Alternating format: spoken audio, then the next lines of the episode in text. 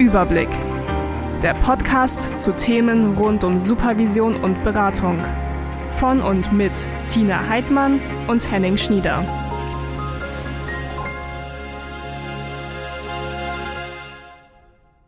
Ja, wir begrüßen alle ganz herzlich, die uns zuhören. Wir, das sind Tina Heidmann. Hallo Tina. Hi Henning. Und ich, Henning Schnieder. Tina ist Supervisorin aus Gütersloh und ich Supervisor aus Bremen. Und wir ähm, starten heute mit unserer ersten Podcast-Folge zum Thema Haltung in der Supervision. Tina, meine erste Frage an dich, bevor wir gleich unseren Gast anmoderieren. Welche drei Begriffe fallen dir als erstes zum Thema Haltung ein? Ja, also zum Thema Haltung allgemein fällt mir, hm, also da sind ja auch schon, da ist ja schon ein Wort drin, nämlich Halt, ja. Und davon ausgehend fällt mir ein Sicherheit, ähm, Klarheit, mhm. aber auch Subjektivität. Und das kann ich auch erklären, mhm. weil ähm, Haltung immer auch eine, ja, eine innere Grundeinstellung ist, also die ja so allgemein mein Denken und Handeln prägt und das kann sich von anderen unterscheiden weil es sozialisationsabhängig ist, also was mit meinem Habitus zu tun hat, mit ähm, der Art und Weise, wie ich reflektiere, in, wie ich insgesamt in die Reflexion gegangen bin und welche Teile ich auch nicht reflektiert habe. Und ähm, ja, durch Reflexion wird es ja auch veränderbar. Also ich gehe davon aus, dass meine Haltung, so wie sie jetzt ist, ähm, gewachsen ist mhm. und aber nicht zu Ende gewachsen ist. Also mhm. dass sich das durchaus auch nochmal verändern wird. Mhm. Ähm, in der ähm, Art und Weise, wie ich mich jetzt aber sozusagen also halte, da bin ich, ich merke das gerade, dass mein Körper sich gerade macht. Also so viel zur Haltung. Ne? Mhm.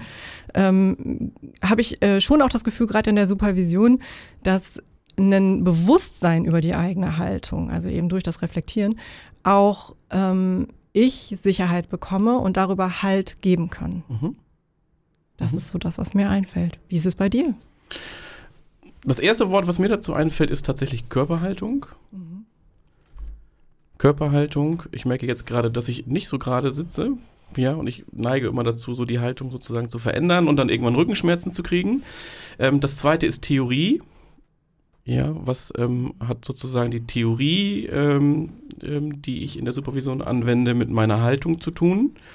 Ähm, und als drittes ähm, Intellektuelle ähm, ist mir dazu eingefallen. Ähm, ähm, kann ich auch kurz erklären. Ich habe gestern einen kurzen anderen Podcast gehört ähm, und da ging es ähm, um Haltung von Intellektuellen, unter anderem ähm, zu Beginn des Nationalsozialismus und ähm, wie schnell an den Universitäten und Hochschulen die Intellektuellen ähm, sozusagen umgeschwenkt sind, um dem Regime zu dienen und ihre Position zu halten, ja. Und mit mhm. Universitäten, Hochschulen waren ja mit die ersten Orte, in dem gerade jüdische Professoren ähm, dann verschwunden sind, ja. Mhm. Und ähm, ähm, das zum Thema Haltung, ja. Also ähm, mhm. was für eine Haltung steht da dahinter? Ja, und wie fest ist die eigentlich?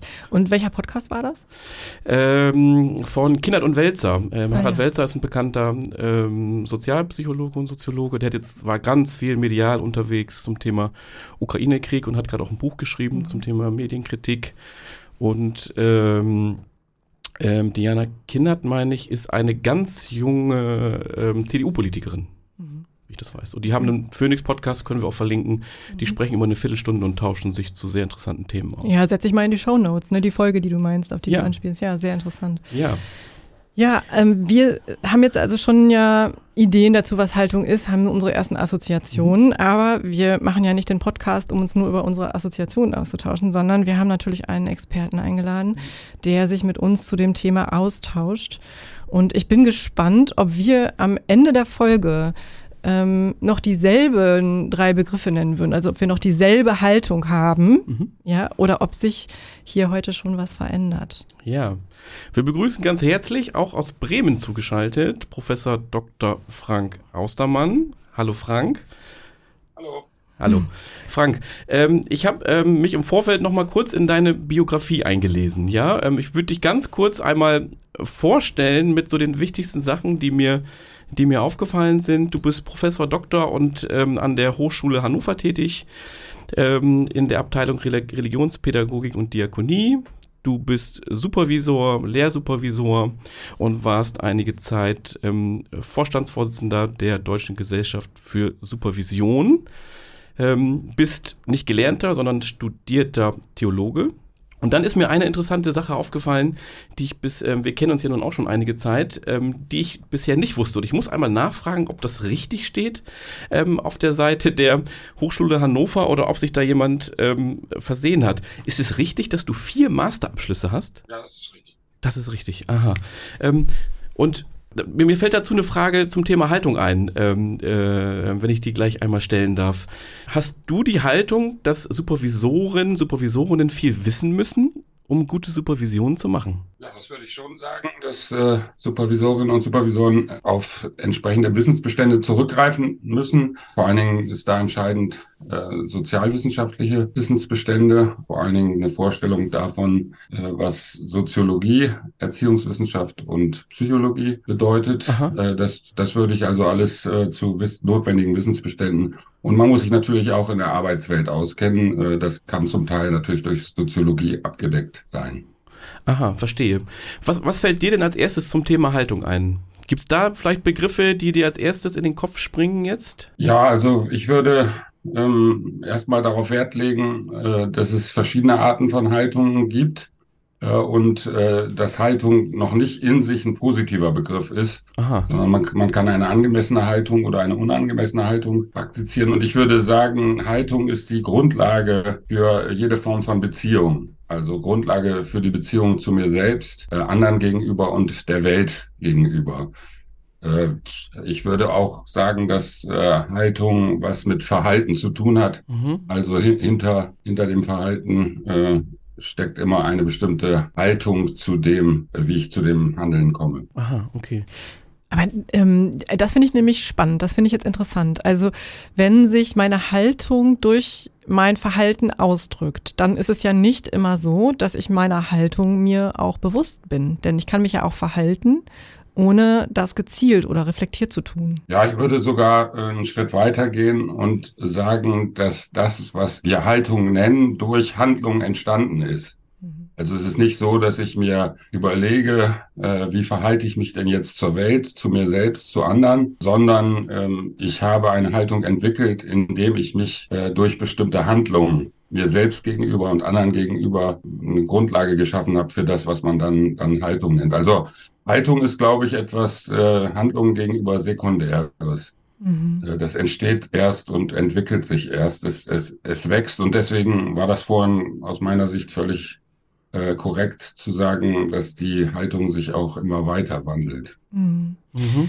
In der Vorbereitung zu der heutigen Folge ähm, habe ich eine Rückmeldung bekommen äh, von meiner sehr geschätzten Kollegin Doreen Gutewort, die gesagt hat, naja, wenn es um pädagogische Professionalität geht, ist Haltung ja auch wichtig. Also Haltung hat ähm, gerade in der pädagogischen Professionalität auch eine ähm, Bedeutung und in dem Zusammenhang hat sie Övermann zitiert und darüber gesprochen, dass eigentlich im pädagogischen Kontext Handlungen nicht zufällig sein sollen, sondern fallspezifisch und also nicht gleichförmig, sondern fallspezifisch, auch nicht rein intuitiv oder zufällig. Äh, Und da habe ich mich gefragt, ja, das macht alles Sinn. Dann wird es professionell und grenzt sich ab von dem, was so sozusagen aus so einem unreflektierten Verhalten herauskommt, basierend auf einer Haltung, die mir vielleicht auch nicht bewusst ist. Aber äh, das klingt so abstrakt. Ja, und was heißt es denn äh, äh, für, für die Praxis oder was, was, wie kriegen wir das denn, wie kriegt man denn Haltung gelehrt? Wie kriegt man Haltung entwickelt? Also das sind so Fragen, die mich dann umtreiben. Und gerade wenn es in dem Bereich, also um, ja, um pädagogische Professionalität geht, die ja uns als Supervisoren betrifft, aber natürlich auch unsere Supervisanten. Wir haben ja mit Personen zu tun, die im pädagogischen Kontext unterwegs sind und dann Fälle vorstellen, ja.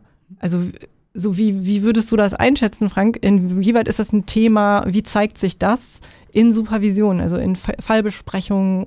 Also ich finde äh, es komprimiert und gut auf den Punkt gebracht, äh, was Rogers als Basisvariablen angibt, äh, nämlich Akzeptanz, Empathie und äh, Kongruenz. Das sind für mich letztlich zentrale Begriffe für das, wie ich Haltung ähm, definieren würde, gerade wenn es um Beziehungsarbeit geht. Und pädagogische Beziehungsarbeit ist ja nun eine Form der Beziehungsarbeit. Äh, Wenn man jetzt das um Beratung erweitert, äh, dann würde es aus meiner Sicht auch da darum gehen, äh, begegne ich dem anderen wertschätzend, nehme ich den anderen an äh, und wieder das Verhältnis zu mir selbst. Äh, stimme ich eigentlich mit mir selbst überein oder mache ich mir was vor oder spiele ich was vor? Äh, mhm. Ja, habe ich, habe ich sozusagen ein differenziertes Verhältnis zu mir selbst. Also diese Frage nach, also die Goffman auch stellt, ne? Also spiele ich das oder bin ich das? Also so, dann würdest du ja eigentlich ähm, an der Stelle auf die Authentizität einer Person auch sprechen. Und du hast es gerade als Kongruenz auch bezeichnet nach Rogers, ne? Authentizität halte ich für einen nicht angemessenen Begriff. Äh, okay. Äh, authent authentisch äh, würde ja sowas bedeuten wie ich, ich bin ganz ich selbst. Äh, mhm. das bin ich aber nie. Also mhm. äh, ich kann mit mir selbst übereinstimmen. Äh, ich habe ein Verhältnis zu mir selbst.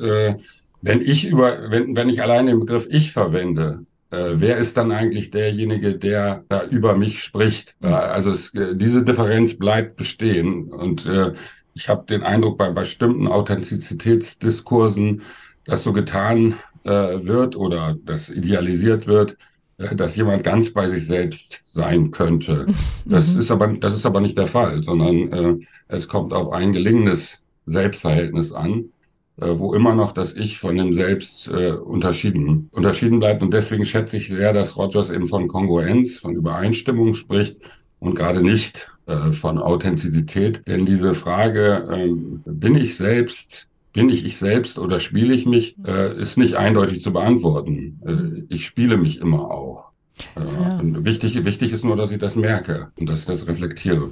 Ja, ich habe äh, hab jetzt gerade aufgehorcht bei dem ähm, äh, bei der Aussage spiele ich mich selbst ähm, und habe mir die Frage gestellt als Supervisor ähm, gibt es Prozesse, bei denen meine Haltung und die Haltung, die mir möglicherweise in dem Team, in dem Supervisanten, in der Organisation gespiegelt werden, so weit auseinandergehen, dass ich da keine Supervision machen kann, weil ich mich nur nur spielen würde und überhaupt keine Kongruenz zeigen würde. Ähm, und ich habe, ähm, wenn ich das kurz erzählen darf, mal wem fällt dazu gerade ein abgelehnter Fall von mir ein, ähm, ähm, der jetzt schon etwas länger her ist wo ich das so für mich entschieden habe. Und dann würde ich gerne ähm, euch beide fragen, ob, ob, ihr ähnliche Fälle vielleicht schon mal hattet. Ich war eingeladen zu einer Probesupervision eines ambulanten Trägers und bin dort angekommen und habe dann zur Probe, haben die dort einen Fall vorgestellt. Und in diesem Fall ist dann, ich bin gar nicht richtig reingekommen, ja, der Fallvorstellende dann in einem Gewitter von systemischen Fragen ähm, untergegangen, ja. Und ähm, ich habe dort gesessen und konnte ähm, überhaupt erstmal nicht verstehen, was da passiert ist. Und es ging im Grunde darum, ob ähm, die Familie, mit dem dieser Sozialarbeiter gearbeitet hat, ähm, ob er das verlängern soll, die Hilfe, oder ob es beendet werden soll. Und für mich hörte sich das so an, als wenn die schon ewig lang zusammenarbeiten würden, ja, und jetzt an einem Punkt sei, die Familie sozusagen, ähm, dass sie genug gestärkt sei und sie sollen jetzt sozusagen, ähm, Hilfe zur Selbsthilfe ist vorbei. Und ich habe dann irgendwann gefragt, wie lange denn die Hilfe schon gehen würde. Und dann sagte der Herr, ja, schon ein halbes Jahr. Und ich war, war war ganz erschrocken, weil das eine Multiproblemlage war, ja. Und er sagte, das wäre schon viel bei denen. Und ich, mhm, mhm, mhm. Und er hat dann gesagt, ja, wir verstehen uns hier auch nicht. Also das, was Sie gerade, was du gerade gesagt hast, Frank, ähm, ähm, bei uns wird soziale Arbeit auch nicht als Beziehungsarbeit verstanden. Äh, das will unsere Bereichsleitung auch nicht. Wir sind Fallmanager. Oh Interessanterweise saß das Team auch im ASD mit. Das war auch noch irgendwie was, was mich, was ich sehr befremdlich fand. Und ich bin dann da weggefahren ähm, und war ähm, ähm, verstört. Verstört von dieser mhm. Supervision ähm, und von dieser Haltung und habe mich gefragt, ist diese Verstörung nur meins? Ist das die Verstörung der Sozialarbeitenden oder ist das die Verstörung der Familien, mit denen die arbeiten, wenn ihnen diese Haltung begegnet? Ähm, und ich habe für mich entschieden, das ist die Verstörung der Familien, ja, und habe ähm, ähm, für mich entschieden, ich kann, wenn ich da arbeiten müsste, müsste ich auch gegen die Organisation arbeiten und deren Haltung und habe aufgrund dessen und habe das auch so begründet, den Prozess abgelehnt. Mhm. Ähm, ähm, kennt ihr ähnliche Dinge und würdet ihr sagen, dass das ein Haltungsproblem war ähm, und so eine Haltungsdivergenz? Oder habe ich es psychoanalytisch nicht richtig verstanden? Kann natürlich auch sein, ja. Frank. Das kann ich natürlich jetzt äh, überhaupt nicht beurteilen, mhm. wie das in dem konkreten ja, ja. Fall, ja. Fall gewesen ist, sondern ich kann nur äh, bei mir selbst nachdenken, ähm, was da wohl vor sich geht. Und für mich ist das Entscheidende, äh, ob es von der Arbeitsbeziehung, also vom Kontakt zur Arbeitsbeziehung kommt und dann zum Arbeitsbündnis. Mhm. Äh, das ist schwer zu beschreiben, was damit äh, genau gemeint ist. Äh, aber ich glaube, dass wenn ja, Haltung der beteiligten Personen und auch der Organisation, wenn die zu weit auseinandergehen, dann, ähm, dann kommt es nicht zu einem Arbeitsbündnis. Mhm. Und das kann durchaus mit der Haltung von einer der drei Seiten zu tun haben oder wenn man die Familie dazu nimmt, auch äh, sogar aus der vierten Seite, mhm. wobei ich da sagen würde, äh, da würde ich erstmal nicht suchen, mhm. sondern ich würde erstmal bei denen suchen, die sich tatsächlich dann in der Supervision äh, begegnet sind. Äh, und es gibt, glaube ich, durchaus Organisationen, die eine Haltung verinnerlicht haben, die so weit weg von Reflexivität äh, ist, das ist äh, nicht als erstes zur Supervision kommen kann, sondern dass erst eine andere Beziehungsaufnahme notwendig, notwendig wäre. Also ich, ich, ich, ich denke beispielsweise äh, an äh, Supervisionen, die ich durchgeführt habe mit bestimmten äh, Freikirchen. Mhm. Da war das Weltbild der Supervisanten so weit entfernt von meiner eigenen Haltung, äh, nämlich bezogen auf fundamentalistische äh, Wertevorstellungen, ähm, dass wir erst über Bande zu einem Kontakt kommen mussten, ehe wir dann zusammenarbeiten konnten. Und ich dann das Fremde auch als fremd stehen lassen konnte. Aha. Und umgekehrt, die mich auch als Fremden akzeptiert haben, der eben tatsächlich auch einen Blick von außen dann zur Verfügung stellt. Äh, aber Grundlage bleibt, glaube ich, die Haltung derer, die, die sich da begegnen. Will ich vom anderen was lernen oder weiß ich schon, äh, was mir der Supervisor erzählen müsste oder weiß der Supervisor schon, was er beizubringen hat? Wenn die Haltung vor, besteht, dann glaube ich, kann es nicht zu einem vernünftigen Arbeitsbündnis kommen, was jetzt in deiner Situation äh, den Ausschlag gegeben hat, ist, finde ich, schwer, äh, schwer zu sagen. Ähm, ich finde nochmal wichtig zu dem Rolle spielen. Spiele ich mich selbst? Mhm. Ähm, ich würde schon sagen, dass in der Supervision äh, der Begriff der Rolle ja zentral ist, weil es um die Klärung der beruflichen Rolle der Supervisandin geht. Und ich als Supervisor spiele auch eine Rolle, nämlich die Rolle des Supervisors. Mhm. Das heißt, ich bin nicht, äh, ich bin nicht gleich mit dem, wie ich sonst wäre, wenn ich in einer anderen Situation auf diese Menschen stoßen würde. Absolut. Und insofern gehört immer auch äh, ein, ein Spielen mit den Zuschreibungen, mit den Eigenzuschreibungen äh, eine Rolle. Aha. Ja, absolut. Ich fand gerade total spannend, als du von Fremdheit gesprochen hast. Also die haben dich als fremd akzeptiert und du hast deren Fremdheit akzeptiert. Da, äh, das ist ja eine, eine sehr ähm, ethnografische Haltung. Also dieses Spiel mit Fremdheit und Vertrautheit und dem Erkenntnisgewinn, ähm, der da auch entstehen kann, weil an den Grenzen zwischen Fremdheit und Vertrautheit, da wird's ja erst richtig spannend. Ne? Also was ich schon weiß, ja, kann ich reproduzieren, so wie du das eben formuliert hast. Aber wenn ich, wenn ich eine gewisse Offenheit mitbringe und eine Neugierde auch auf äh, fremde Felder, auf fremde, ja, ich nenne es jetzt mal Kulturen, auch wenn ich diesen Begriff schwierig finde, auf, auf, oder auf fremde Haltungen, dann und da also das wissen möchte, dann kann sich das ja einstellen. Also dieser Form von Arbeitsbündnis, dass es in Ordnung ist, auch fremd zu sein. Ja, ich würde Supervision geradezu so definieren. Äh, äh, Fremde begegnen Fremden also wenn die sich vertraut sind, können sie keine Supervision anbieten.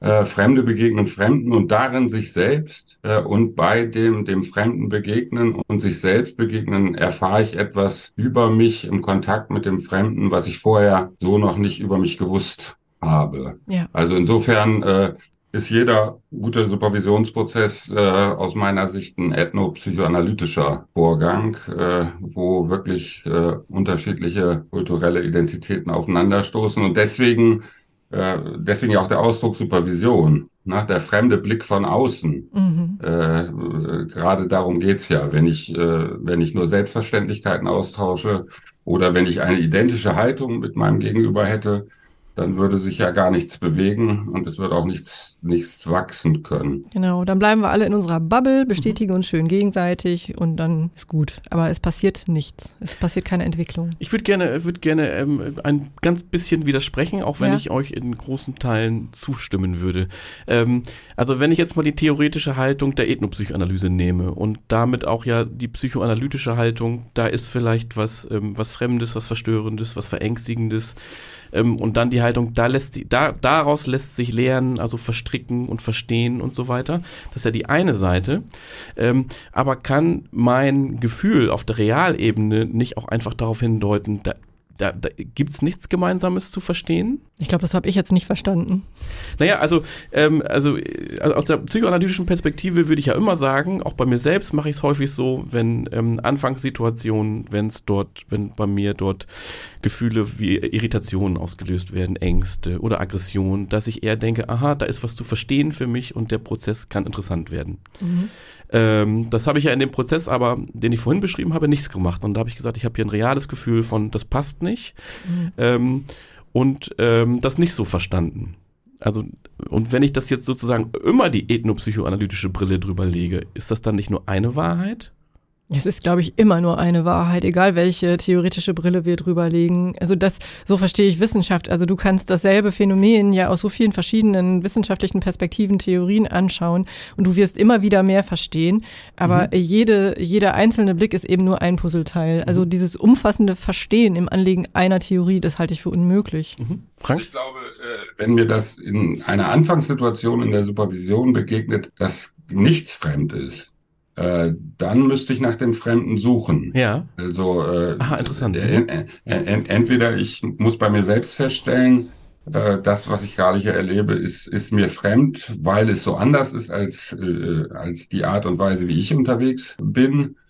Ähm, oder auch, oder auch bei den anderen ein, ein Verhalten zutage tritt, was mir erstmal fremd erscheint. Und dann kann es losgehen. Mhm. Also wenn ich vollständig meine zu verstehen, äh, was ja sowieso nicht möglich ist, ähm, dann wäre das die Irritation, mit der ich arbeiten müsste. Mhm. Wenn, wenn, wenn, wenn diejenigen, die sich begegnen, äh, einander zu selbstverständlich sind. Aha, also ähm, du meinst, da müsste ich eher misstrauisch werden, ja? Also ich äh, würde jetzt, Ja. also du hast ja. Den Fall, du hast den Fall geschildert. Ja. Äh, Ich, ich würde sagen, du oder die anderen haben was nicht zugelassen Ja. in der Situation. Irgendwas Fremdes, äh, zum Beispiel, was du ja gesagt hast, war dieses Feuerwerk der systemischen Fragen. Ja. Äh, das wär, wäre mir fremd. Ja. Da, da würde ich, da würde ich, äh, das wäre für mich ein Anknüpfungspunkt äh, zu, zu, zu, zu fragen, wie kommt es, dass Sie jetzt äh, so auf den Fall schauen Mhm. mit diesen, mit diesen Methoden? Das wäre mir erstmal fremd. Ah ja, okay, interessant. Ja, das, das war mir auch fremd, aber das war nicht das Verstörende für mich ähm, ähm, an, dem, an dem Fall. Was war's Ja. denn? Naja, also das, das die letztliche ähm, Erkenntnis, warum ich das nicht gemacht habe, war, ich habe mir das Dreieck angeschaut, also ähm, im Sinne von Kontrakt. Ähm, und die Haltung der Organisation war klar. Ähm, und die Haltung des Bereichsleiters. Und ähm, ich habe mich entschieden, ähm, wenn ich mit diesem Team gearbeitet hätte, hätte ich aufgrund meiner Haltung stetig zu sehr im Dreiecksbündnis gegen die Organisation arbeiten müssen. So. Und da habe ich für mich entschieden, dass das zu dem Zeitpunkt aus meiner Sicht zwischen mir und der Organisation keinen Sinn macht. Mhm. So. so Ja, ich, also das, Ja. dem würde ich ja sofort zustimmen, dass es die Situation gibt, dass ich erkenne, ich bin nicht der Richtige für diese Anfrage. Mhm. Äh, da- Das ist ja Teil der Professionalität. Ja, ja. Und, und, und, und wenn das bei dir der Fall war, äh, dann ist es ja nur gut, äh, dass du den Auftrag äh, nicht, nicht, nicht angenommen hast. Ähm, Das würde ich aber jetzt auch immer noch als Arbeiten schildern, als supervisorisch Arbeiten. Wenn es dann nicht zum weiteren Prozess kommt, ist das eine professionelle Entscheidung, ja. Dass ich nicht die richtige Person dafür bin. Aber würdest du denn sagen, dass das generell, also auch Henning und aber du auch, Frank, dass das generell so ist, ähm, wenn in diesem drei, also das ist so eine Frage, die jetzt in Richtung Dreieckskontrakt auch wirklich geht. Was ist eigentlich, wie konstituiert sich dieser Dreieckskontrakt und ist und welche Bedeutung hat in dem Zusammenhang die Haltung der Organisation? Weil für mich würde das bedeuten, dass ich in ganz vielen Organisationen, wenn ich das, also wenn ich das sehr streng so auslegen würde, wie ich das jetzt verstanden habe, dann würde das bedeuten, ich könnte in ganz vielen Organisationen nicht Supervision machen, weil ich mit vielen, was Organisationen tun oder welche Haltung da bestimmte ähm, Gatekeeper oder Schlüsselfiguren haben. Also weil das konträr ist zu meiner Haltung. Aber da arbeiten ja reale Personen in diesen Organisationen und haben ja auch dieses Spannungsverhältnis. Also müssen ja auch Ambiguitätstoleranz mitbringen zwischen Klienten auf der einen Seite, gesetzlichen Vorgaben und ähm, Organisationsvertretern, die bestimmte Dinge von ihnen wollen. Mhm. Deswegen würde ich sagen, ist das nicht immer auch ein Stück weit Teil von so einem, von so einem Kontrakt? Also vor allem, wenn man dann überlegt, so eine Organisation, das ist jetzt ein Wort, aber da steckt ja unglaublich viel drin. Ne? Also ihr Stefan Kühl, der dann sich auf diese drei Seiten der Organisation bezogen mhm. hat, Schauseite, funktionale Seite und informelle Seite. Und die informelle Seite mag ja ganz anders sein mhm. als das, was auf der Schauseite als Leitbild oder als Haltung von einem Bereichsleiter dann zur Verfügung gestellt wird. Aber ich arbeite doch eher weniger auf der Schauseite. Ich bin mhm. doch eigentlich eher an der informellen Seite. Also da wird es ja dann interessant, formelle, informelle Seite. Völlig d'accord, aber also ich würde die Frage auch mal umgedreht stellen. Das würde ja ähm, umgedreht bedeuten, dass ich ja eigentlich jeden Prozess annehmen muss. Ja, das stimmt. Nee, und das geht nicht. Also wo sind dann die Grenzen? Mhm. Ich, ich finde das problematisch, von äh, der Haltung einer Organisation zu sprechen. Ja. Äh, also eine Organisation hat eine Kultur, ja. ähm, hat bestimmte äh, bestimmtes Selbstverständnis, ein bestimmtes Leitbild, äh, aber ähm, ich kann in der Supervision nur mit der Haltung von Anwesenden oder von beschriebenen Abwesenden arbeiten, nie an der Haltung der Organisation, weil es die, glaube ich, nicht gibt. Ja, genau. Äh, ich, ich, ich, ich glaube, es geht immer, also so wie Aristoteles das eben auch beschreibt, es geht ja um Zusammenleben von Menschen im Gemeinwesen. Äh, und Organisationen sind da äh, eine unterstützende Größe. Aber es geht letztlich immer um, um, um, die, um die Menschen und deren Haltung. Und da kann es sein, dass ich im Supervisionsprozess feststelle, die Haltung ist so weit von mir entfernt, dass ich da nicht arbeiten kann. Oder sie ist so weit entfernt, dass ich gerade mit denen arbeiten will. Mhm. Mhm. Aber das bezieht mhm. sich doch dann auf die Ebene Supervisor und Supervisanten. Also gar nicht, also auf diese, diesen Schenkel des Dreiecks sozusagen und gar nicht unbedingt auf den Teil des Dreieckskontrakts, der mit dem Vertreter der Organisation zu tun hat. Doch, auch, äh, auch den denke ich ja immer mit, selbst wenn er abwesend ist. Äh, ich habe ja eine Zuschreibung, äh, welche Haltung der hat. Also wenn, wenn jetzt meinetwegen jemand äh, das finanziert und ich ein Vorgespräch mit der Person hatte, ehe ich dann mit dem, mit dem Team beispielsweise ein Gespräch habe, dann arbeite ich schon auch an, mit der Haltung der Person, äh, die ich da kennengelernt habe. Und ich würde sagen, wenn man Organisationen zu stark abstrakt auffasst, dann wird es keine keine wirkliche Arbeit von Person mit Person. Mhm. Äh, und das, glaube ich, äh, passiert nicht selten in Form von Unternehmensberatung beispielsweise. Ja, ganz genau. Dass, dass, dass eigentlich die, die beteiligten Menschen eher ausgeblendet werden und versucht wird, so zu tun, als käme es nicht auf sie an, sondern nur auf die Maßnahmen, Strukturen, Prozesse. Mhm. Das halte ich für, das halte ich für ein Irrtum bezogen aufs menschliche Zusammenleben. Aha. Ähm, Höre ich da auch raus, dass Sie äh, in dem Punkt der Systemtheorie widersprechen? Äh, du, Entschuldigung, ja, Frank. Du rutscht immer zurück, ne? Also ich habe ich hab gerade schon aufgehorcht, als du sagtest, ähm, ja, in Organisationen arbeiten immer Menschen und sozusagen nur auf der Organisation zu gucken. Da sagt ja meines Wissens die Systemtheorie was, zu, zumindest zum Teil, was gänzlich anderes, oder? Also da machst du jetzt ein großes Fass. ja. ja, wir sprechen hier über Haltung, dann. Ja, also ja. Ähm, äh, wenn man jetzt die Systemtheorie mit Luhmann in Verbindung mhm. bringt, äh, dann würde ich tatsächlich äh, sagen, dass er davon ausgeht, dass Menschen Umwelt des Systems sind und nicht äh, es nicht so etwas gibt wie abendländisch gedachte Person, äh, abendländisch gedachtes Personensein, mhm. ähm, Subjekt sein. Äh, wenn wenn das der theoretische Hintergrund wäre, mit dem ich in der Supervision arbeite, äh, dann kann es gar nicht zu einer Weiterentwicklung der Personen kommen, äh, weil die Personen ja als nicht relevant gedacht werden. Mhm. Und an der Stelle würde ich, äh, wenn das unter Systemtheorie verstanden werden soll, dann würde ich ihr an dieser Stelle widersprechen. Bei Systemtheorie und systemischem Arbeiten und systemischem Denken ist ja das größte Problem aus meiner Sicht, äh, dass es ähm, eine derartig hohe Vielfalt von unterschiedlichen Positionen äh, damit bezeichnet werden, dass es fast eher es sich lohnt, den Einzelfall anzugucken, abgesehen von der Bezeichnung systemisch, äh, um dann zu gucken, äh, was denken die Betreffenden eigentlich selbst. Ja.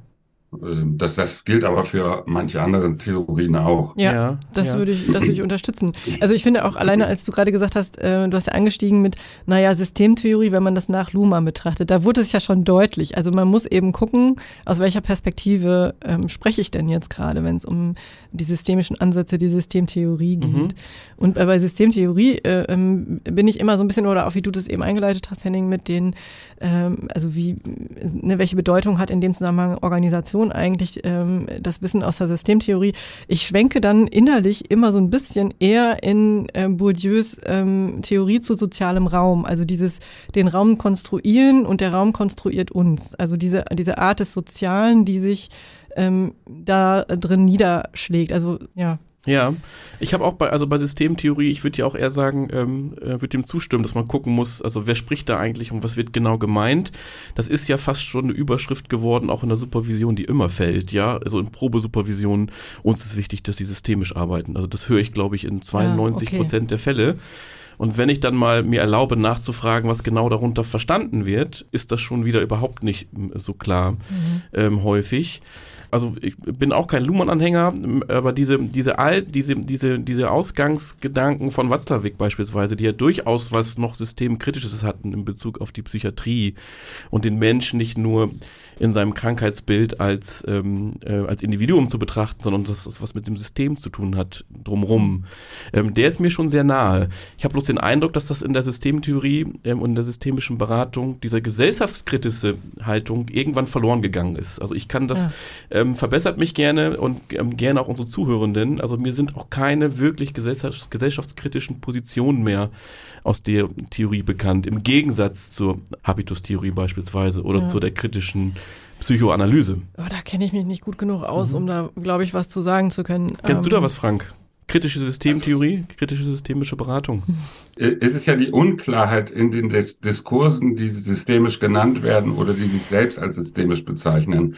Äh, das ist ja die, äh, das ist ja die große Herausforderung. Also ich finde beispielsweise spannend, äh, dass Kritz ja versucht mittlerweile Systemtheorie und personenzentrierten Arbeiten zusammenzudenken, mhm. was ja nun wirklich die größten Gegensätze angesichts der ursprünglichen Ausgangsbasis geben. Und deswegen, ähm, ich, ich, ich glaube, wie heißt das bei Loriot? Liberal im liberalen Sinne ist nicht, nicht nur liberal, äh, systemisch im systemischen Sinne ist nicht nur systemisch. Konsequent systemisch zu denken, äh, da würde ich nach Beispielen fragen wollen. Aha, also mhm. äh, selbst selbst Luhmann, glaube ich, äh, war nicht vollständig konsequent in, äh, in, in dem wie er äh, seine Theorie aufgebaut hat.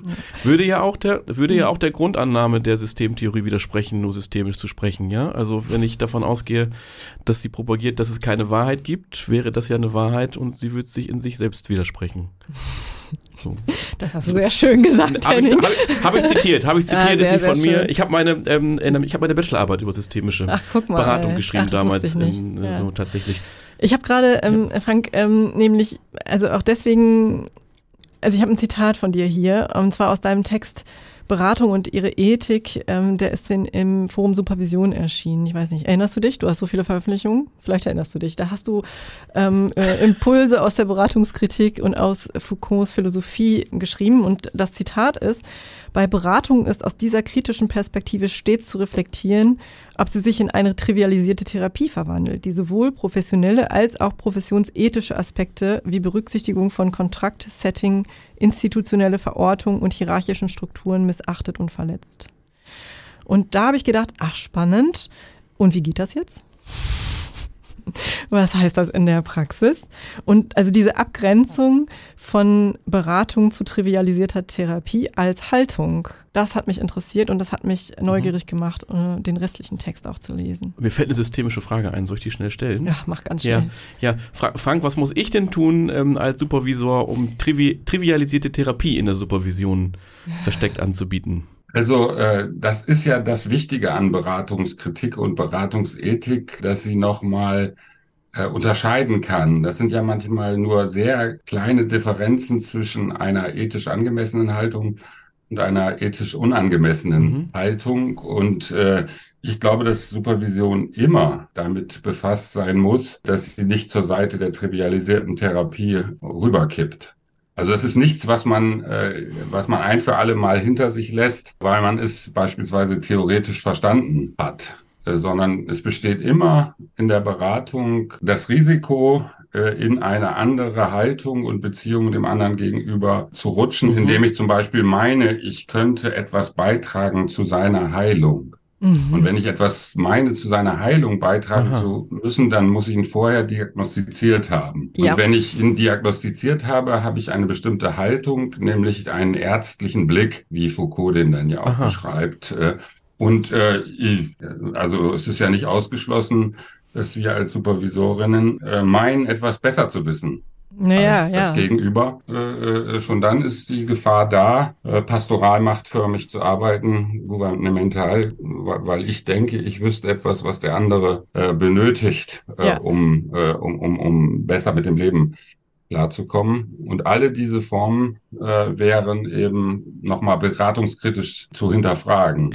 Äh, also äh, du hast ja konkret gefragt, Tina, äh, ich, ich würde das, also bei mir merke ich das immer, wenn ich denke, äh, jetzt weiß ich, äh, worauf es beim anderen ankommt. Und jetzt muss ich nur noch überlegen, wie ich ihm das schmackhaft äh, mhm. so rüberreiche, dass er anschließend sagt, oh, das habe ich ja toll selbst gemerkt, mhm. äh, woran es woran es habert. Zum Verkaufen. Das, äh, ne? das, das nennt man dann Überredungskunst, äh, die ja Foucault von Mut zur Wahrheit abgrenzt. Ja. Ähm, und das andere ist die Schmeichelei. Ne? Also das kann ja auch sein, äh, dass, dass ich denke, ich stelle dem anderen lieber keine Frage zur Verfügung, äh, die ihn dann so irritiert, dass er das auf mich bezieht. Mhm. Aber es sind immer ganz, äh, also das, das ist selten offensichtlich zutage liegend. Äh, deswegen ist es ja so wichtig, äh, Beratungskritik zu üben, weil Beratungskritik ist auch Selbstkritik. Mhm. Nicht etwa mhm. nur äh, nur die Kritik, an dem wir andere beraten, mhm. sondern ich muss mich immer wieder fragen, ist meine Supervision jetzt Anstiftung zur Selbstsorge oder ist äh, äh, meine Supervision Anstiftung zur Selbstoptimierung? Ja. Und das ist ja nur ein geringer Grad möglicherweise im mhm. Unterschied, bis dahin, dass es sein kann, dass mein Gegenüber diesen Unterschied gar nicht mitträgt. Ich fand ganz spannend eben, ich hatte sofort so eine, so eine intuitive Reaktion, als du gesagt hast, naja, ne, Supervisoren denken ja auch manchmal, sie wüssten was besser. Und ähm, das sind so Sachen, mit denen man sich, glaube ich, gerade am Anfang von der Supervisionsweiterbildung auch beschäftigt, wo man noch ein bisschen unsicher ist, auch in der Rolle. Das kommt ja erst mit der Zeit. Und ähm, ich weiß noch, damals im Kolloquium habe ich mich genau damit auseinandergesetzt und habe äh, mich mit meiner Allmachtsfantasie beschäftigt. Also was glaube ich eigentlich, was ich da tue oder leisten kann und was meine Aufgabe ist. Also mhm. Also dieses, muss der geheilt werden, weil muss ich wissen, was für den jetzt gut ist und so, diese Fragen. Also diese übersteigerte Form auch der Verantwortungsübernahme, die ja einfach auch nicht angebracht ist. Und für mich hat, äh, also mein Warnsignal ist immer dieses, ne, Superwoman, Superman, Supervisor. Ja, also wenn ich solche Gefühle habe, dass ich super bin, dann passt was nicht. Dann mhm. bin ich genau so unterwegs, wie du es gerade beschreibst. Mhm. Ne? Nämlich also gouvernemental wahrscheinlich. Ja, das ist das eine und das andere ist aber auch, äh, du hast von Diagnose gesprochen, das ist ärztlich, aber es gibt ja auch die, die, die äh, supervisorische Diagnose. Und wie trenne ich jetzt das eine vom anderen?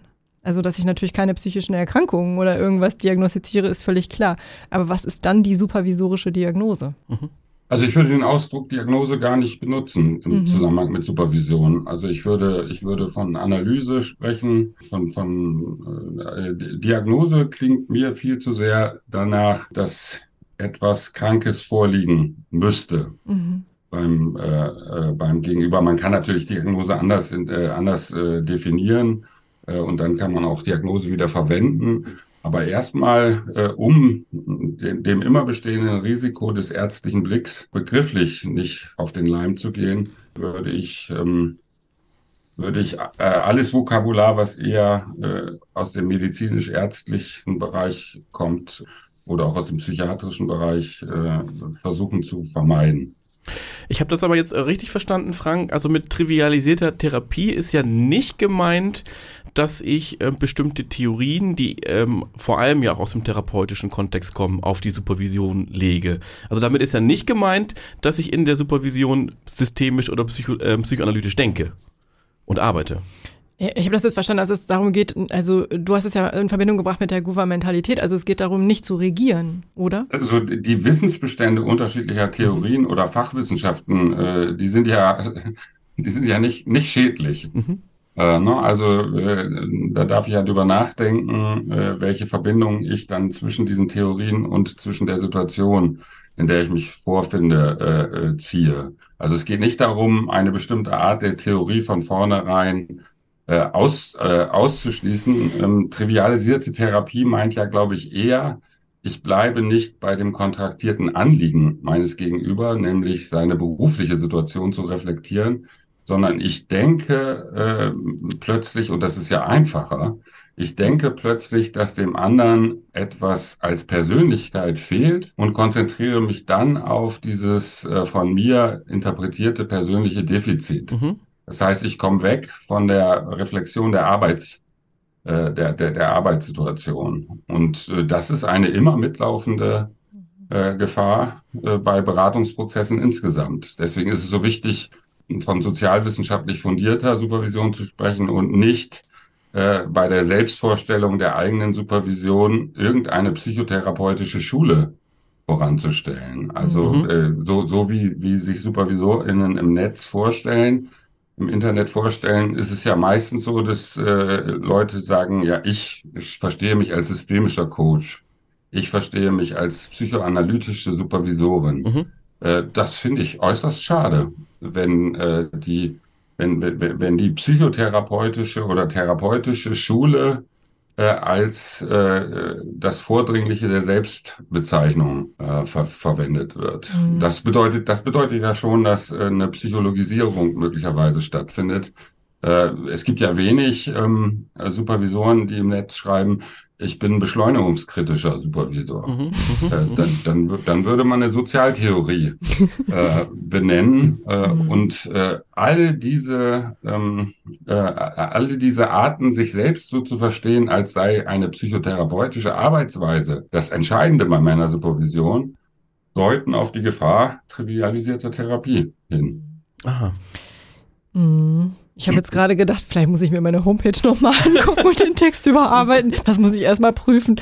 Ja, und das andere war, also was ich bei dir immer sehr stark höre, ist, dass es ähm, äh, in, in, also deine Haltung ist, aber auch deine, ähm, also da auch deinem Wissen entspringt, dass Supervisionsprozesse insofern dialogisch sind. Also dass es ein, dass es hier um Verhandlungsräume geht, die miteinander eröffnet werden in der Kommunikation. Habe ich dich richtig verstanden? Ja, wenn, wenn, wenn, wenn du von Dialog sprichst, dann würde ich da das dialogische Prinzip von Martin Buber stark machen wollte. Das Besondere an Supervision als Kommunikations- Form und als Kommunikationsprozess ist ja, äh, dass ich vor dem Gespräch nicht weiß, worauf es hinausläuft. Also anders als bei einer geplanten Lehrveranstaltung äh, weiß ich vorher noch nicht, was ich vermitteln will. Und ich weiß auch noch nicht als Supervisor, was ich gleich lernen werde. Foucault greift ja zurück auf das Konzept des Mutes zur Wahrheit.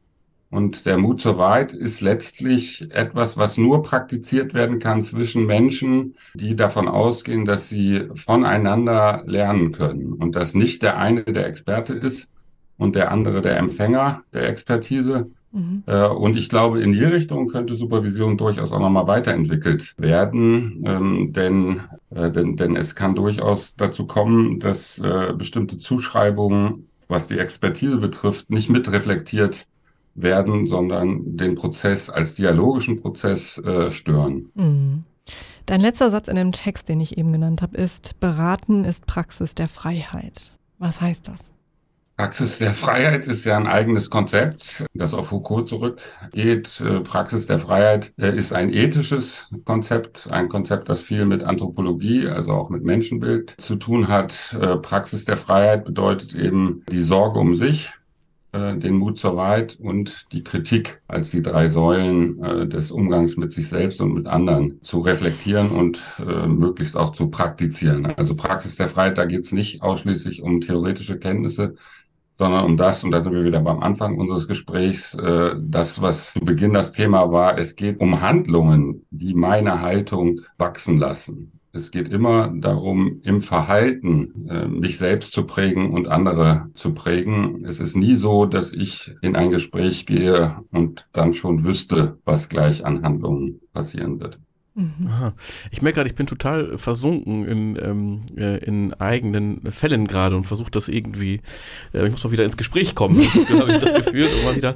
Ähm, das beinhaltet ja auch deine Ausführungen, Frank, dass auch ich was in der Supervision über mich, über mich selbst lerne und ähm, dafür ähm, sozusagen die Bereitschaft da sein muss, was einem ja häufig auch begegnet, sind ja gerade diese Zuschreibungen als Supervisor. Haben Sie nicht einen Tipp? Also dieses typische, ne? Können Sie mir nicht einen Ratschlag geben? Supervisor wird ja auch ganz häufig ähm, fast gleichgesetzt mit Therapeut, habe ich den Eindruck, in den Fantasien zumindest. Oder da kommt jemand, der etwas ganz Besonderes nochmal gelernt und studiert und kann mir in irgendeiner Art und Weise helfen. Und da ist es ja schon wichtig, dass ich dann auch nochmal einen Schritt zurückgehe also, und das, diese, das sind ja durchaus auch narzisstische Prämien, mit denen ich ja auch verführt werden kann in der Supervision. Ja, alle freuen sich, da ist wieder jemand und der kann möglichst viele kluge Sachen sagen.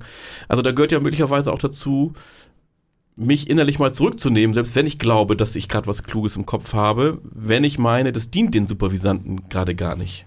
Genau, du hast die entsprechende äh, Metapher schon benutzt, der Schritt zurück. Mhm. Na, also ich darf mich ja freuen, wenn mir was Gutes einfällt. Mhm. Äh, und ich darf mich auch freuen, wenn den anderen was Gutes einfällt. Ähm, und wenn das Lernen schon im Prozess des Lernens deutlich wird äh, und Leute benennen können, was sie jetzt gelernt haben im Gespräch mit mir oder auch, dass ich es zum Ausdruck bringen kann, was ich gelernt habe, da spricht ja nichts dagegen. Aber du hast äh, das entscheidende Kriterium benannt. Welchen Anteil von Narzissmus mhm. hat das? Also auch da wieder die Frage, äh, geht es mir um Selbstsorge, um Sorge um sich oder geht es mir um Selbstoptimierung? Mhm. Und wenn Menschen meinen, im Gespräch mit mir würden sie sich selbst optimieren, dann müsste ich ja da genau auch wieder intervenieren. Dann müsste ich ja gerade da dann auch das, was mir als Lob zurückgegeben wird, nochmal kritisch hinterfragen. Mhm. Also kann, kann, es sein, äh, dass Sie jetzt ein gutes Gefühl haben,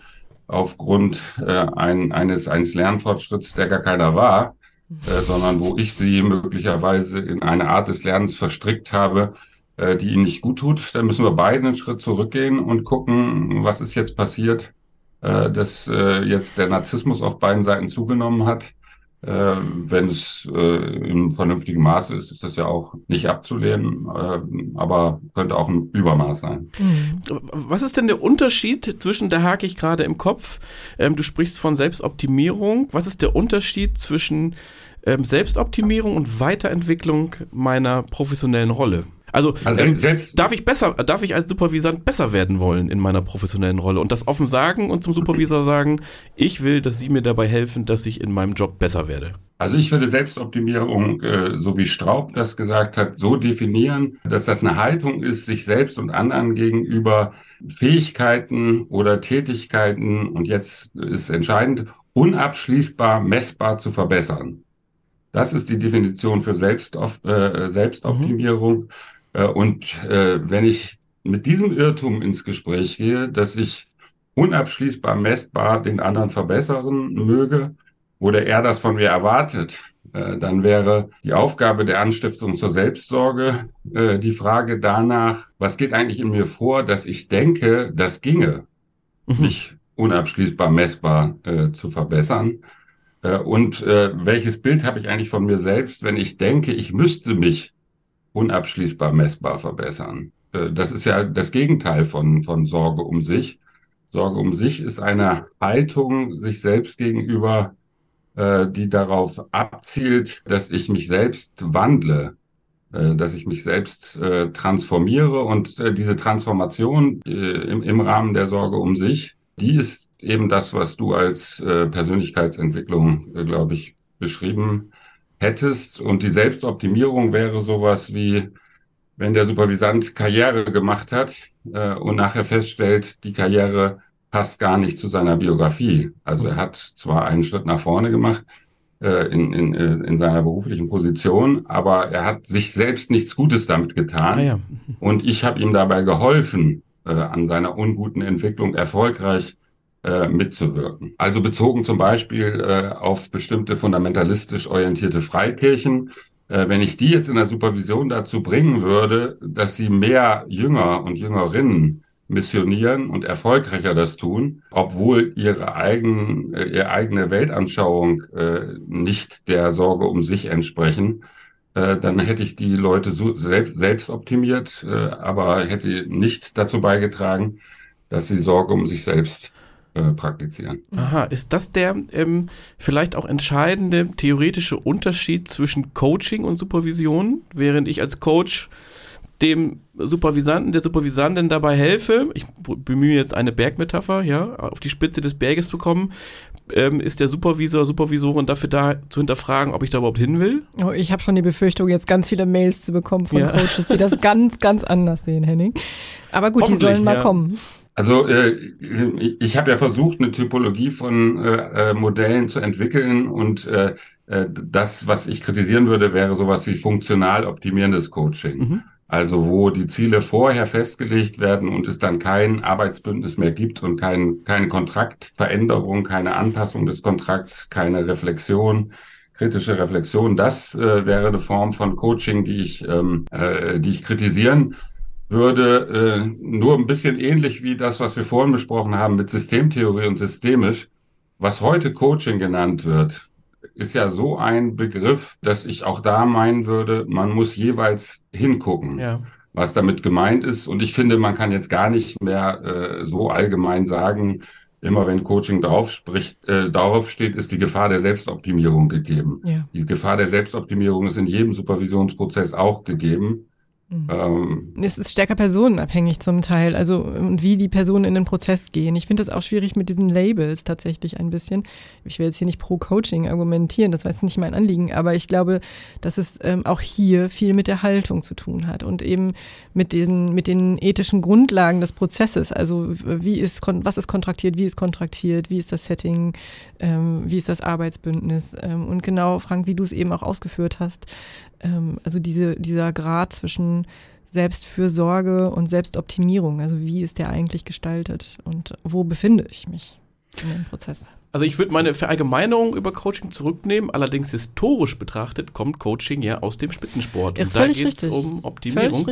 Und ich finde, das ist zumindest etwas, was jede Person, die sich, und ich schließe gar nicht aus, dass ich mich in bestimmten Prozessen auch Coach nennen würde, ähm, im Hinterkopf historisch betrachten äh, halten sollte. Da bin ich voll bei dir. Ich, äh, also das ist so, da kommt es ja nun mal her und ähm, es ist ja auch nicht ohne Grund so, dass äh, ja das Coaching eher bei Führungskräften Verwendung findet und eben nicht in diesen klassischen ähm, Supervisionssettings auftaucht. Also hier würde ich schon sagen, da gibt's, also ich, ich will das nicht von der Hand weisen, will ich damit mhm. sagen, was du vorhin eingebracht hast.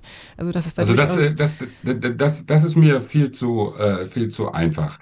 Also zu sagen, jetzt der der historische Hintergrund des Coachings ist Spitzensport und dann wissen wir ja schon mal, dass es um Selbstoptimierung ja. geht. Der historische äh, Ursprung und Hintergrund von Supervision ist zum Teil äh, nichts anderes als äh, Praxisaufsicht, also als mhm, eine Leitungsrolle, genau. äh, wo Supervision dann durchgeführt worden ist, um beispielsweise äh, äh die, die bessere Bezahlung von einzelnen Sozialarbeitern äh, zu begründen, weil sie kontrolliert worden sind im Gespräch, äh, ob sie nicht äh, besser sind als, als andere. Also nochmal, äh, Supervision ähm, äh, kann ethisch schlecht sein, Coaching kann ethisch schlecht sein. Es muss immer auf den, den, den Einzelfall geguckt werden und insofern ähm, ist es zu einfach zu sagen, naja, weil Supervision im Kontext von sozialer Arbeit entstanden ist, ist sie deswegen schon besser als Coaching. Ich finde ja beide Begriffe falsch, also von, von, von ihrer Begriffsbedeutung. Supervision äh, ist Aufsicht, äh, wenn man es ganz wörtlich übersetzt. Das, mhm. das, Griech, das griechische Wort, äh, was für Supervisor genutzt wird im Neuen Testament, ist Episkopos, also Bischof. Äh, äh, wenn der wenn der nicht die leitende Aufsichtsperson ist, dann weiß ich es nicht. ähm, äh, na, also der Begriff ist, äh, ist, ist äußerst irreführend von seiner von seiner ursprünglichen Bedeutung her. Und Coaching hat eben auch nichts mit Kutschefahren zu tun. Nee. Ähm, deswegen, wenn, als Wissenschaftler hätte ich es gerne, dass wir nur noch von arbeitsbezogener Beratung sprechen. Zu, aber ein Wissenschaftler kann sich wünschen, ja. berufliche Klarheit. Äh, die wird sich trotzdem nicht äh, durchsetzen lassen äh, aufgrund von, von, von Diskursen oder so. Deswegen muss man bei jeder Form der, der arbeitsbezogenen Beratung kritisch gucken. Wir könnten aber jetzt sicherlich Linien ausziehen, wo Coaching eher in der Gefahr steht, Selbstoptimierung nahezulegen als bestimmte kritisch-reflexive Supervision. Okay. Ich möchte das auch gerne nochmal wiederholen. Ich meinte nicht alle Coaches. Ich kenne viele gute Coaches und Coachinnen, die so auch nicht arbeiten. Ja, vielleicht, ich gucke da aber auch nochmal bei mir selbst, ob ich da jetzt gerade labeln wollte. Ja, vielleicht hast aber, du da Zuschreibungen, von denen du das nur nicht weißt. Ja, ähm, aber eine andere. Ich habe übrigens auch meine Bachelorarbeit auch über Coaching geschrieben. Ach, guck mal, drin, wie viele so. Bachelorarbeiten hast du geschrieben? Das war zusammen. Ach so. Ja, aber, ähm, ähm, aber äh, Frank, guckt denn Supervision kritisch genug auf sich? Hm. Wie, wie nimmst du das wahr? Äh, und, und was, was, was meinst, meinst, du jetzt mit dem Kollektiv super, äh, ja, genau. Ja, alle, ja, aber die Frage ist ja, also kritisch auf mich selbst gucken bedeutet ja zum Beispiel auch, dass ich als Supervisor nicht nur Selbstreflexion betreibe, sondern mich auch zusammen mit anderen reflektiere, selbst weiter Beratung nehme. Aber du sprichst doch von einem Kollektiv, wenn du sagst Supervision äh, ähm, und schaut die auf sich, also dann sprichst du ja das Kollektiv an. Und was heißt, also sprichst du dann die Profession Supervision an? Also was steckt dahinter? Ja, würde ich schon. Also, äh, in, also äh, guckt, also ist die Supervision, ist die Profession Supervision, die sich ja gern selbst als kritisch auch betrachtet, ist sie sich selbst gegen. Also Aber ist das genug? ein Subjekt? Also ich glaube, es würde jedem Supervisor, jeder Supervisorin gut anstehen, äh, weiterhin an der eigenen Selbstkritik zu arbeiten. Das würde ich äh, ganz mhm. allgemein so formulieren wollen. Ich glaube, es gibt jetzt nicht eine Form von zerstörerischer Selbstkritik, wenn sie im Sinne der Praxis der Freiheit vollzogen wird. Äh, und insofern ähm, äh, es ist natürlich eine berechtigte Infragestellung, äh, wenn Leute als äh, sich selbst als so wahnsinnig selbstkritisch ausgeben und sagen, das ist nun, das ist nun Teil unseres Selbstverständnisses, äh, dass wir von uns aus schon immer selbstkritisch wären. Und deswegen ist das, was äh, ihr jetzt angesprochen habt, äh, ganz entscheidend. Äh, ich muss meine Supervisionspraxis, meine Prozesse mit anderen Supervisoren kritisch hinterfragen. Und äh, ich glaube nicht, äh, dass es dann in irgendeiner Fallbesprechung nicht dazu kommen könnte, dass ich mir selbst gegenüber auch kritischer werde. Ja. Mhm. Du hast mal zu mir gesagt, ähm, das fällt mir ein, der Satz, ähm, die Supervisanten dürfen alles. Ähm, mir hat der immer sehr geholfen, wenn ich also, heute noch, wenn ich mich dran äh, erinnere, ja. Also ja, ist interessant, äh, dass du äh, das, was ich da gesagt haben soll, so weiter, äh, so wiedergibst. Ich, ich würde sagen, äh, Supervisandinnen äh, dürfen wobei ja dann die Frage ist, was dürfen heißt, äh, mhm. dürfen, äh, dürfen sich irren über das, was da jetzt gleich im Prozess geschehen wird, weil sie nicht die Beratungsexperten mhm. sind. Also sie dürfen äh, selbstverständlich etwas mit Supervision verbinden, äh, was gar nicht zur Supervision gehört. Also ähm, beispielsweise Selbstoptimierung. Mhm. Äh, Supervisanten äh, können ja zunächst davon ausgehen, äh, dass es ihrer Karriere förderlich ist, wenn sie sich jetzt supervidieren lassen und das, das ist damit gemeint. Äh, ich habe den Satz ja auch nur in meiner Supervisionsweiterbildung übernommen. Also es ist, äh, ich habe da kein Copyright drauf. Äh, wichtig daran finde ich, eben immer wieder die Rolle klar zu haben. Ich bin derjenige, der, der, Leiter des Settings und mein Gegenüber darf sich über das Setting irren. Mhm. Er darf mir zuschreiben, dass ich mehr weiß, dass ich dass ich einen guten Tipp habe, wie du vorhin gesagt hast, mhm. äh, dass ich ihn weiterbringe. Äh, und das mag ja ein Irrtum sein. Mhm. Also insofern anschließend an die Selbstkritik. Der Supervisor muss immer darauf achten, dass er selbstkritisch ist. Der Supervisant darf im Prozess äh, der Beratung entdecken, was er vielleicht selbstkritisch bei sich nochmal angucken könnte. Mhm. Frank, wir wollen gleich also das auch mal rund machen und zum Ende kommen. Ich hätte aber wirklich noch so viele Fragen an dich. Eine, und das ist auch die einzige, die ich jetzt stelle, alle anderen war ich mir für ein anderes Mal auf. Eine wäre, was ähm, ist wichtig in Bezug auf Haltung wenn man sich gerade erst anfängt, mit diesen Themen auseinanderzusetzen. Also wenn man die Supervisionsweiterbildung beginnt, wenn man Erziehungswissenschaft studiert, wenn man soziale Arbeit studiert und mit Menschen arbeiten möchte. Ja, was kann man jungen Menschen oder, oder jungen Kollegen, jung im Sinne von neu im Feld, nicht jung im Alter, mitgeben? Hast du einen Tipp? Also, wenn, wenn, wenn ich jetzt als erfahrener, vermeintlich erfahrener Supervisor jetzt sagen soll, was die jungen Leute denn, äh, Hm, nee, worauf die denn ach, achten So nicht, sollen, wenn sondern sie aus, äh, nicht aus, Ja. als erfahrener Supervisor, sowas nicht gemeint, sondern aus deiner Auseinandersetzung mit Haltung und mit ähm, Beratung und ihrer Ethik daraus gesprochen, aus deiner Expertise. die Fehlerfreundlichkeit zu haben, nicht perfektionistisch sein, äh, sein zu wollen und neugierig auf sich selbst zu sein. Also wo kann ich äh, mir selbst auf die Spur kommen, wenn ich mich äh, nicht nur beraten lasse, sondern auch äh, anfange, andere arbeitsbezogen zu beraten. Ähm, also ich würde fast sagen, Freude an der Haltung, an der Haltung zu arbeiten Mhm. weiter, weiter zu ar- arbeiten und spannend, äh, gespannt darauf zu sein, äh, was ich dabei äh, Neues entdecke und auch, äh, was ich da verlernen kann. Also äh, Supervision äh, hat ja ganz viel mit Verlernen zu tun, mit dem, worunter ich möglicherweise ein Leben lang leide, dass ich auf eine bestimmte Weise sozialisiert worden bin. Äh, und jetzt kann ich äh, anders als in bestimmten anderen Formen der Kommunikation in der Supervision äh, Praxis der Freiheit möglicherweise praktizieren, äh, in, in, indem ich mich nicht dagegen sperre, etwas Neues über mich selbst zu lernen und eben auch keine Angst haben zu müssen, dann bestimmte Dinge aufgedeckt zu bekommen. Also das, ich weiß nicht, ob das, also ich, ich, ich, ich glaube nicht, dass äh, Menschen, die anfangen mit Supervisionsweiterbildung, etwas anderes äh, von jemandem hören können, als dass es immer um die Arbeit an der Haltung geht. Mhm.